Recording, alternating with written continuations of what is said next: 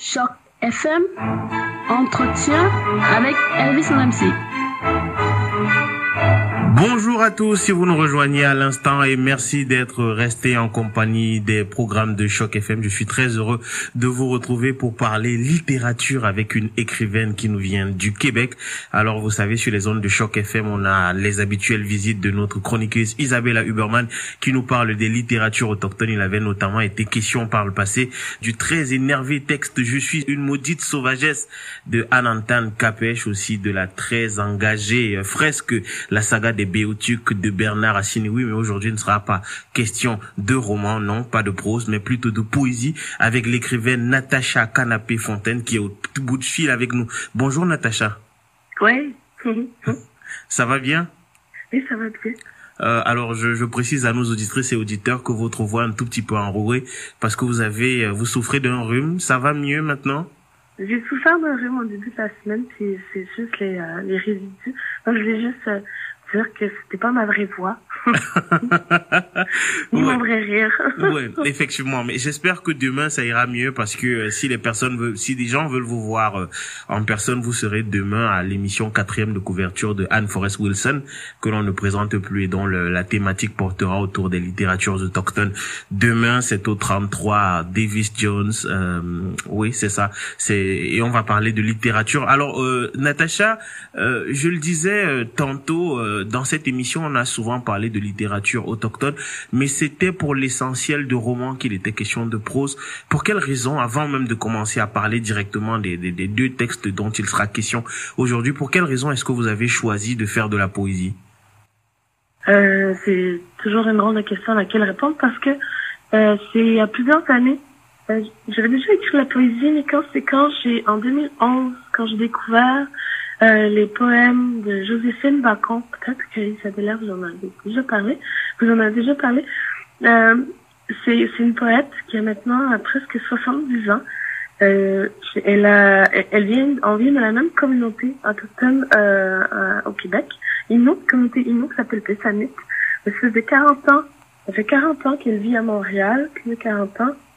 Et quand j'ai découvert ce poème, en fait, j'ai, en fait, j'ai trouvé dans sa poésie ce que je cherchais dans, dans de mon identité en tant qu'Innu parce que j'avais grandi dans la ville, j'avais pas grandi dans la communauté. Et donc, comme je connaissais peu de, de, de mon identité Innu, c'est comme si dans toute sa poésie, j'ai été capable de trouver tous les morceaux qui me manquaient. Et donc, j'ai commencé à écrire de la poésie à ce moment-là. Je me suis dit, si on est capable de, de, de laisser des morceaux d'identité dans la poésie et qu'il y a des gens qui sont capables de retrouver ces morceaux-là ensuite. Et je me suis dit, je vais peut-être pouvoir faire la même chose à, à, à la suite de Joséphine.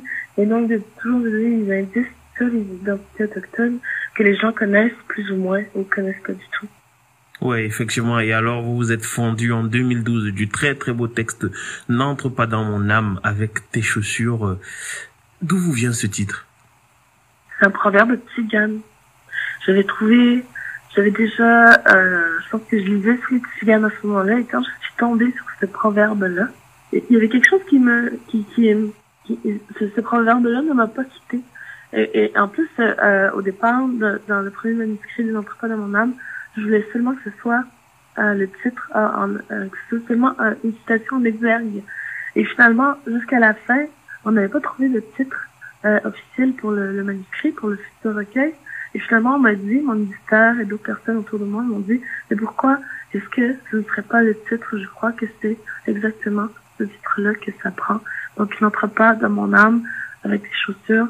C'est vraiment une requête, c'est une quête de respect justement de l'identité autochtone, mais de mon identité en tant que jeune femme, que jeune fille à l'époque, qui trouve euh, des morceaux de son identité, qui tente de la reconstruire, mais euh, il y a toujours le risque que les gens soient soufflent sur euh, ces, ces, ces quêtes-là, ou soit la, les détruisent, ou je sais pas, soit euh, ils portent atteinte, et, et finalement finissent par euh, euh, effacer certains, certains morceaux, même sans vouloir, ou parfois par euh, vraiment par volonté. Euh, euh, donc c'est vraiment quelque chose, c'est vraiment une requête de respect, non seulement de ma personne, mais de mon identité, mais aussi de mon peuple et aussi de l'histoire même de ce qui me précède ici au Canada.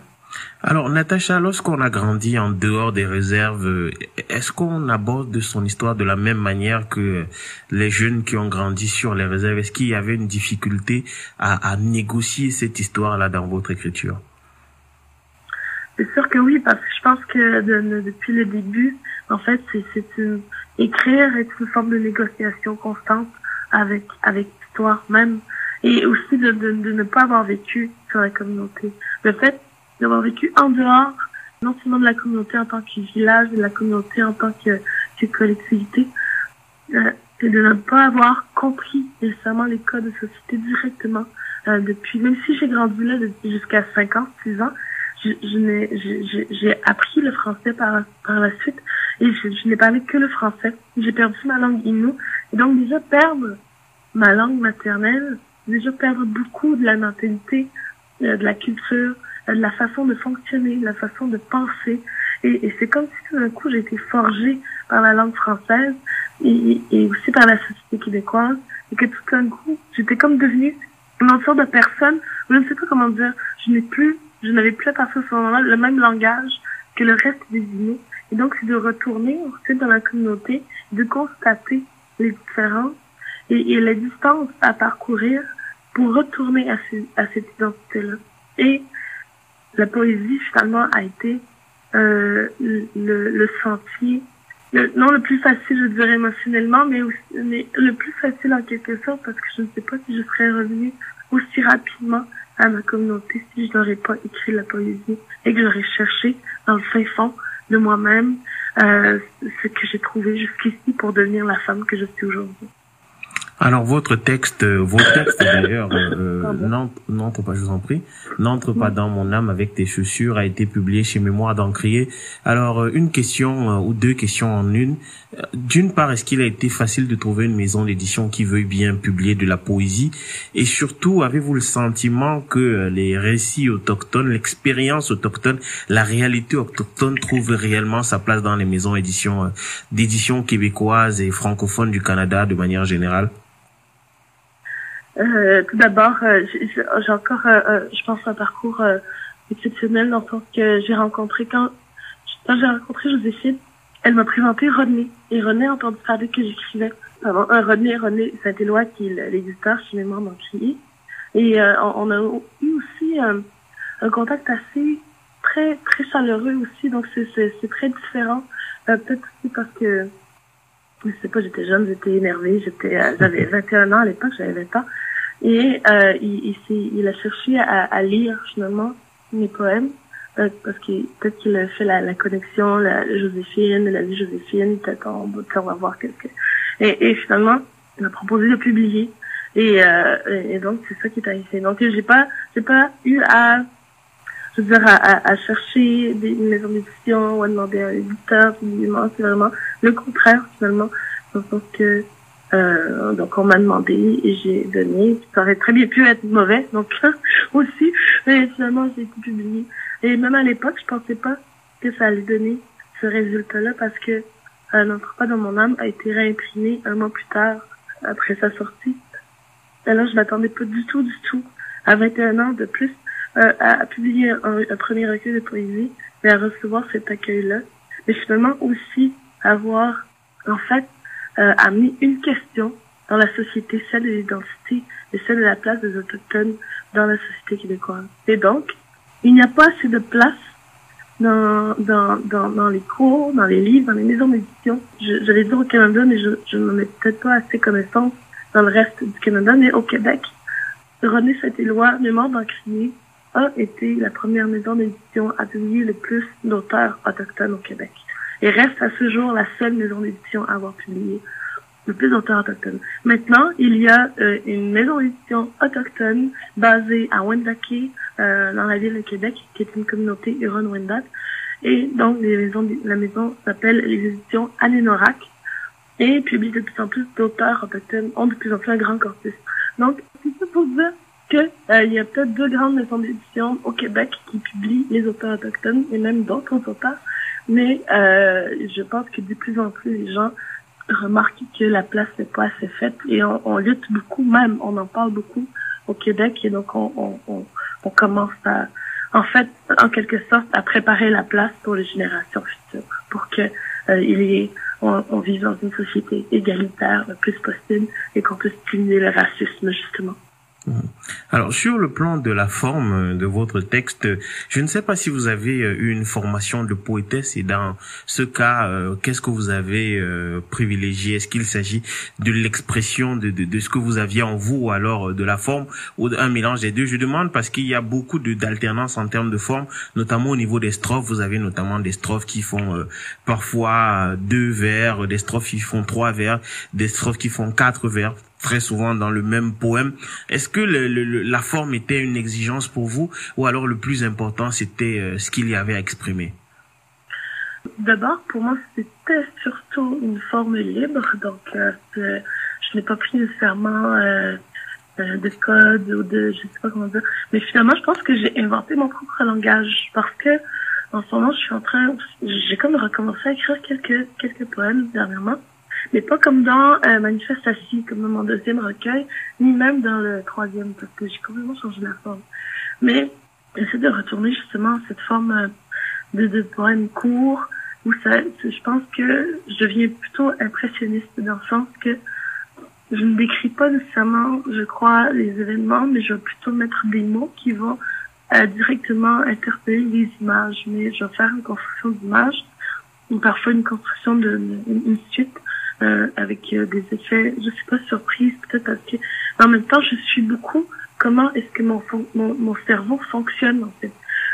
J'écris, mais j'écris par image. C'est parce que je vois les images dans ma tête. C'est comme si euh, mon côté, je dirais, je dirais que mon côté inno, parce que dans le langage, dans le langage inno, dans la langue inno, tout est euh, visuel, tout est par action aussi.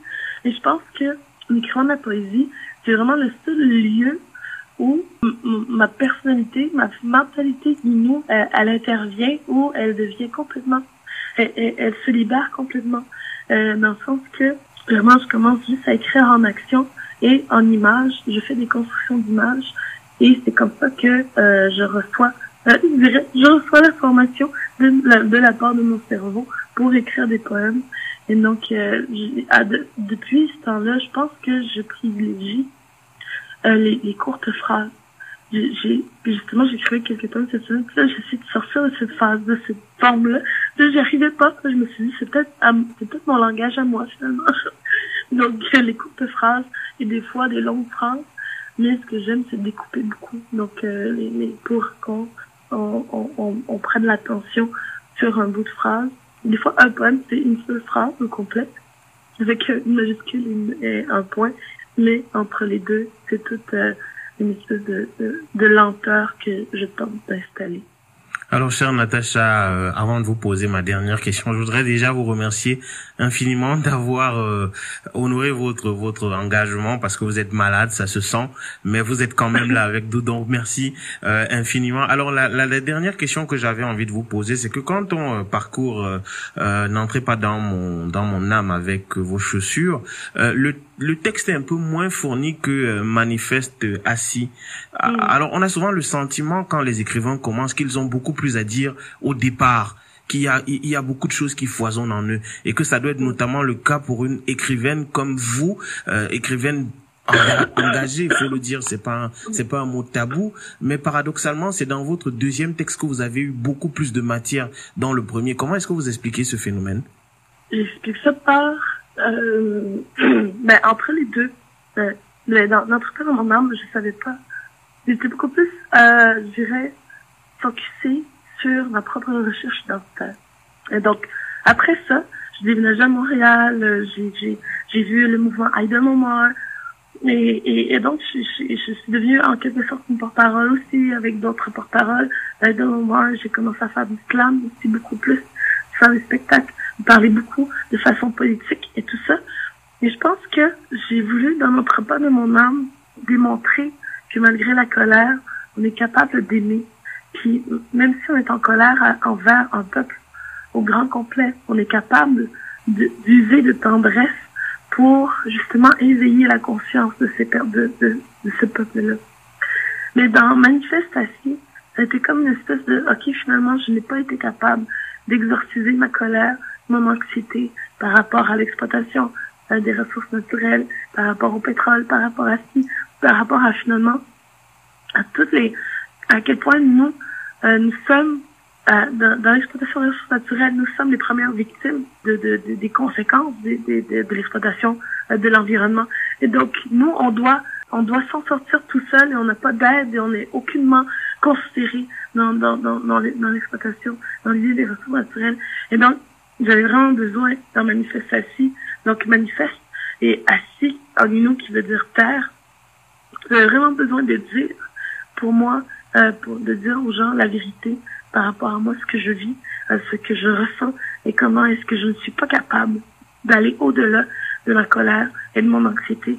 Et j'avais envie, pour une fois, je dis oui, la tendresse, mais je pense que quand les gens savent que tu es fâché, que tu vis dans la peine, que tu vis dans la souffrance par rapport à tel élément qui sont en fait quelque chose de con, qui, qui, qui leur fournit un confort dans leur maison, dans leur société, mais de dire, mais non, moi, je suis en contre, en, en contre-réaction, je suis à contre-courant, je dois vous le dire. Si déjà les personnes, les gens, les lecteurs ont déjà entendu n'entre pas dans mon âme avec tes chaussures, peut-être qu'ils vont comprendre la profondeur de manifestation et, et donc de la place des Premières Nations par rapport à, à, à l'exploitation des ressources naturelles, leur situation. Donc, euh, j'avais besoin justement de, de pouvoir euh, exorciser tout ça au travers de manifestations. Merci infiniment Natacha Canapé Fontaine pour ces très beaux cris du cœur. Euh, N'entre pas dans mon âme avec tes chaussures et aussi manifeste assis. Je précise qu'en 2016 vous avez publié Bleuet et Abricot, de très très belles odes de, aux identités autochtones et Premières Nations. Merci infiniment d'avoir euh, accepté en dépit de votre condition euh, de santé de répondre euh, favorablement à l'invitation de Choc FM Natacha. Merci beaucoup. Je vous en prie, passez, passez une bonne journée. Merci. Merci, bye bye. Bonne journée.